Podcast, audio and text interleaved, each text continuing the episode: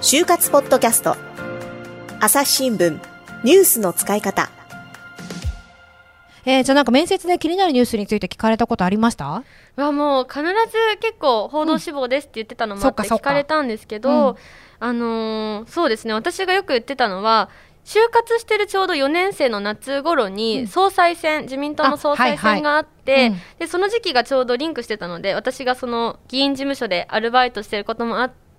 政治のニュースを進んで言うみたいなところはやってました、ね、でもなんか政治のニュースをこう自分で言うっていうのは、はい、なんかハードルも高そうというかそこから質問来た時にどうしようって思う人もいるんじゃないかなと思うんですけどどうですか？そうですね、うん、やっぱりなかなかみんなあの引っ張ってきづらいテーマだったのもあって、うん、やっぱりちゃんとこのかニュース見てるんだなって思ってもらいたかったのもあって言ってたんですけど、えー、そうですね。あのもちろんそんな政局予想してみてくださいとか言われて、うん、なかなかこうやっぱ評論家みたいなことは言えないんですけどそういう質問されるんだ面接で。言われました。なんかもうだから言っちゃうと岸田さんと河野さんどっちが勝つと思う？とか言われて あえーって思った。私評論家志望じゃないんですけどみたいな感じだったんですけど、うん、あの事務所の中にいてその永田町で感じた空気とかを言ってやっぱちょっとこう中にいるとあの全然温度差あるんでみたいななるほど。例えばテレビで見てたりとか新聞で読んでる報道の内容と、はい、自分がその永田町の事務所にいると、はい、ちょっとこうもう違ってなるほど。空気感が違うとかそういう話をしたんだ。しました。というかというとなんか今思ったのはその政治について語るというよりは自分のこう、はい、アピールしたい話とかそうです、ね、得意なことでこう盛り上がる話が盛り上がってたような感じなのかなってすごくいいなと思ったんですけど。そうですね。やっぱり気になるニュースでも、うん、ニュースのことだけじゃなくて、うん、その自分もあの後ろでこうアピールできるような自分の入れた入ってるタイプのニュースを選ぶっていうのがコツなのかなって思います、神田さんでも今までの内定者も同じような話結構してましたよね、そうですよね、うん、だから今の話で大事なのは、うん、議員事務所で働いてるってことではなくて、はいはい、その働いていた場所で世の中とかに関係のあることをどんだけ観察してるか確かに。そしてそれを言語化できてるか。だから別に牛丼屋でバイトしててもですよ、うん、牛丼屋に来るお客さんが最近こんなふうに変わったとか、ある夜に来たお客さんがこんなふうなことをしていたみたいなことで社会性なることを言えればいいわけなんでそうなんです、ね、今ねそうそう私ももうもう一ヒント足すとすると牛丼屋で気づいたこと牛丼屋さんで自分が見てきたことを話したかったら例えば牛丼とか牛肉とかで検索するんですよ。そうするとあ今、まあ、例えば輸入事情が牛肉の輸入事情がこうなってますよとか世界の食に食がこんな風に変わってますよみたいな例えばそういう記事があったら、うんうん、その記事をフックにして私牛丼屋さんでアルバイトしてるんですけどって言って自分の得意なネタに持ってくると。でなんかきっと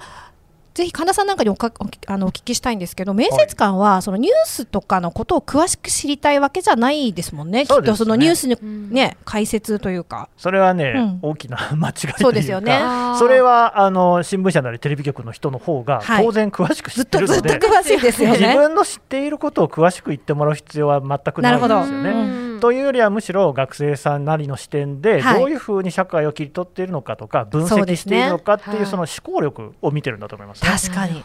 でそこでそのフックとして例えば新聞でこういう記事があったんですけどみたいなふうに言ってもらえるとあなんかちゃんと世の中のことに興味を持ってるんだなって、まあ、感心しますよね。だしまあやっぱりこう自分の考えだけじゃなくて客観的に物事を捉えるためにどういうことをしてるのかっていうのが分かってるなっていうところあるでしょうね。さす確かに。ねなんで私はね社会人の殺し文句って呼んでるんですけどあのなんでこの前新聞で読んだんですけどってさりげなく加えて話してね、多分あの講義でも教えたと思うんだけど 使いましたその技は。いやもうねやっぱ新聞ちゃんとネットニュースじゃなくて新聞で読んでるってところが、やっぱいくつかこう新聞ちゃんと読んでるんだってところが大切だとは思います、うん、ね結構でもスクラップも今日持ってきてくれたりして。そうですね、うん、読んでたんだよねそうですね。もう、ま、私の性格上その毎日やらなきゃって思うと大変だったので、うん、例えばその衆院選で女性候補が少ないっていうニュースにアンテナがあのあったので興味があって。はい、うん、その時期にあのスクラップをしてみたりとか自分の興味があるネタでやるみたいななるほどなるほど。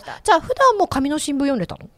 はあの私がそのちょうど普段はそのスマホで LINE ニュース見たりはしてたんですけど、うん、自分で読んでたのはその朝日新聞デジタルを自分のお金で購読して、そうです、ね、アルバイト代で。でそれはスマホで見ていてあと LINE ニュースもなんかも見たりして。はいはい。であと普段その新聞はじゃあ議員事務所。そうなんです。それは、うん、あのバイト先にちょうど5紙全部あったので、うん、日経とか、まあ、よく言うのは朝日が右寄りで読売左とか言うじゃないですか、はいはいはい、だから、うんいや逆だ。逆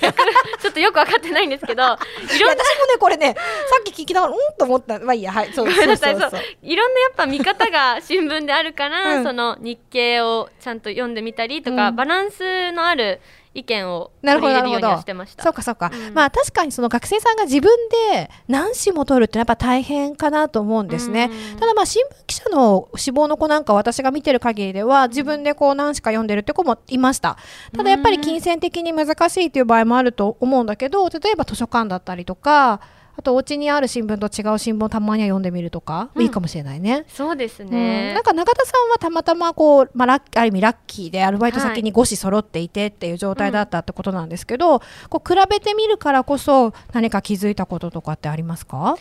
あそうですね。やっぱさっきのとかぶるんですけど、うん、例えばその今ある敵基地攻撃能力の議論とかそのいろんな本当振れ幅がある議論について、うん、やっぱり新聞の社説とかでも見方がちょっとずつ違うのでやっぱり自分の意見を持とうっていう時にいろんな新聞を読んでいろんな意見を取り入れると視野が広がりましたね。結構こうね意外とこう賛成って書いてるのと全く違う意見だったりとか、ね、割とこう私もそんなにいつも男子読んでるのとは全然ないんですけどたまに見ると、やっぱ違うもんですよね神田さん。そうですね、うん、うん、そういうのを読み比べてみるっていうのはなんかその思考力を広げるっていう意味でも訓練にはなると思います、はいうん、確かに視野も広がるしね、うん。そうですよね。で、まあ、ゆるくね、さっきゆるくって言葉がありましたけど、はい、あんまりこう、これをやるぞって決めないで。そうですね。うん、私はだからそんなにも毎日きっちり1時間かけてみますっていう感じではなくて、やっぱりその例えばさっきも言った衆議院選挙だったり、あと、まあ、他紙にはなっちゃうんですけどあの日経新聞の私の履歴書で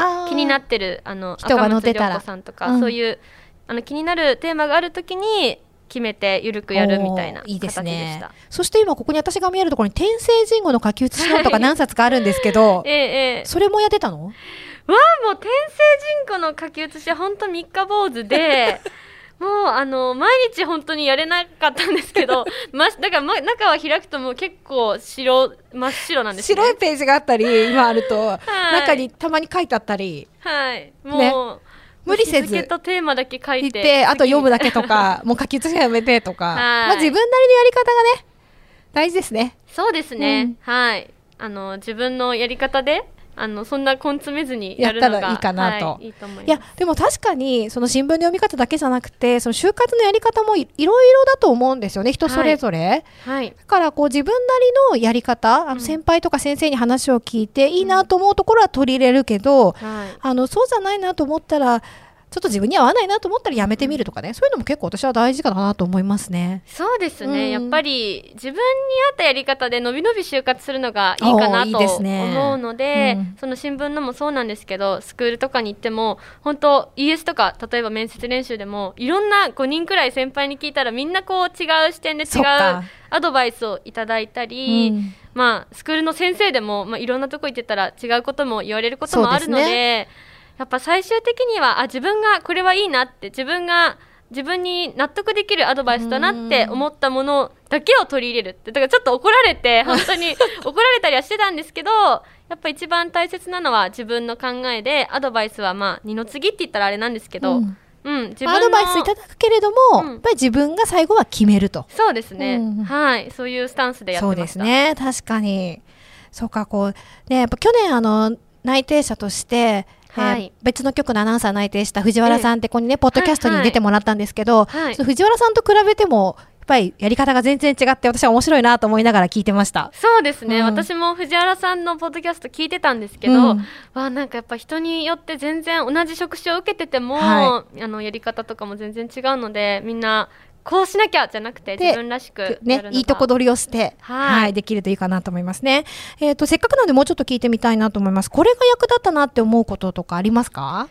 そうですね、うん、やっぱりあのいろんな子がたくさん受けてるので、うん、プラスアルファの知識とか情報を入れておくことが大切かなと思って、はい、徹底的にあの企業研究をやるようにしました。なるほどだからそのインターネットのホームページの情報だけじゃなくて、うん、例えばその初代の社長だったり、はい、創設時の思いだったりその会社の変遷とかあの同県他局ってこう他の局との違いとかも自分なりに分析して、うん、あの言うようにしてましたね。うん、なんか最終面接でもそれで褒められたって話がさっきありましたよね。そうなんですよ。その内定した局が、その中国かな中国のなんかあのテレビ局とコラボレーションして動画、番組制作をしてで国連の賞を取ったとかそういう話があって国際的にも素晴らしいと思いますとかこうあそんなことあの役員の方でも知らないようなこと知ってるんだねとか言ってもらえて内定できたので、うん、やっぱ志望動機とかその自己 PR とかあんまりみんな考えてくるので差がつかないと思うんですけど。うん。プラスアルファの情報を知っておくってことは大切なのかなと確かに役員の人もね知らないような情報まで、うん、もうじゃあもう本当ホームページ隅から隅まで読んで。読んでなんか書籍とかも何件か当たって、調べましたね。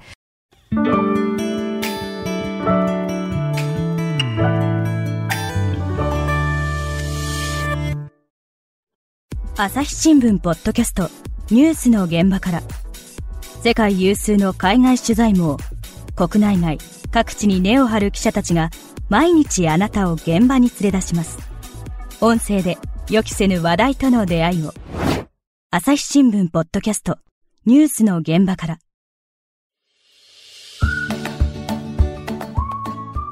はい、あのポッドキャストをねこう聞いてくださっている就活生の皆さんにお得なお知らせがあるということなんですが篠原さん。はい、はい、概要欄にある URL から朝日新聞デジタルの就活割にご登録いただくと就活に役立つ特典3つをプレゼントしたいと思います、うん、でねこの3つある特典のうちのね2つ目を今日はね紹介してもらいたいと思います。はい、はい、2つ目はですね、うん、会社説明会インターンで差がつく質問25例ということで、うん、え就活ではですね質問コーナーがよくあります、説明会の後やインターンの後に聞かれるんですね、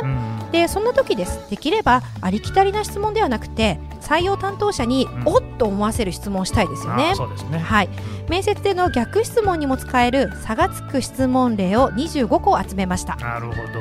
ね、で得点は3つってことなんでまだもう一つあるわけなんですが、はい、それは次回また告知させてください。皆さんの就活がうまくいくように全力で応援しています。それではまた次回お会いしましょう。この番組へのご意見ご感想を投稿フォームで募集しています。概要欄の URL からぜひお寄せください。ツイッターやメールでも受け付けています。ツイッターでは番組情報を随時紹介しています。アットマーク朝日ポッドキャスト朝日新聞ポッドキャストで検索してみてください。